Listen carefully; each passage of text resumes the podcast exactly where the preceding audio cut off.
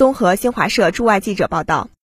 乌克兰总统泽连斯基三月一号再次呼吁欧盟同意接纳乌克兰入盟。欧盟委员会主席冯德莱恩三月一号在谈及乌克兰加入欧盟一事时表示，首先必须结束战事。在三月一号的欧洲议会全会上，乌克兰总统泽连斯基应邀远程发表演讲，再次呼吁欧盟同意接纳乌克兰入盟。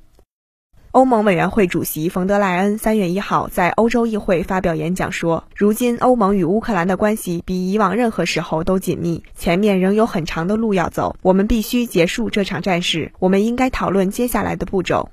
欧洲理事会主席米歇尔三月一号表示，欧盟将会认真对待乌克兰入盟这一极具象征意义的合理的政治请求，但同时承认入盟过程将很艰难。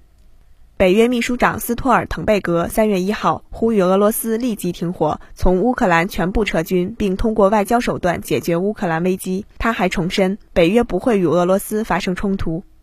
美国总统拜登三月一号重申，美军不会进入乌境内与俄军交战。他同时称，美国将禁止俄罗斯飞机进入美国领空。此举的目的是进一步孤立俄罗斯，进一步打压俄罗斯经济。乌克兰国家紧急情况部三月一号表示，俄罗斯军队当天对基辅电视塔发动炮击，造成至少五人死亡、五人受伤。遭炮击后，该电视塔已暂时关闭，无法正常传输电视信号。俄罗斯总统新闻局三月一号发布消息说，俄总统普京签署了关于保障金融稳定补充临时措施的总统令，旨在维护俄罗斯金融稳定。消息说，美国和一些追随美国的国家及国际组织对俄公民和法人实体采取限制措施。针对此类不友好及违反国际法的行动，俄罗斯决定采取补充措施。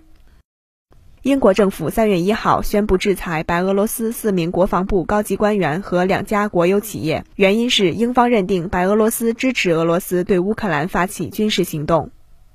新华社记者综合报道。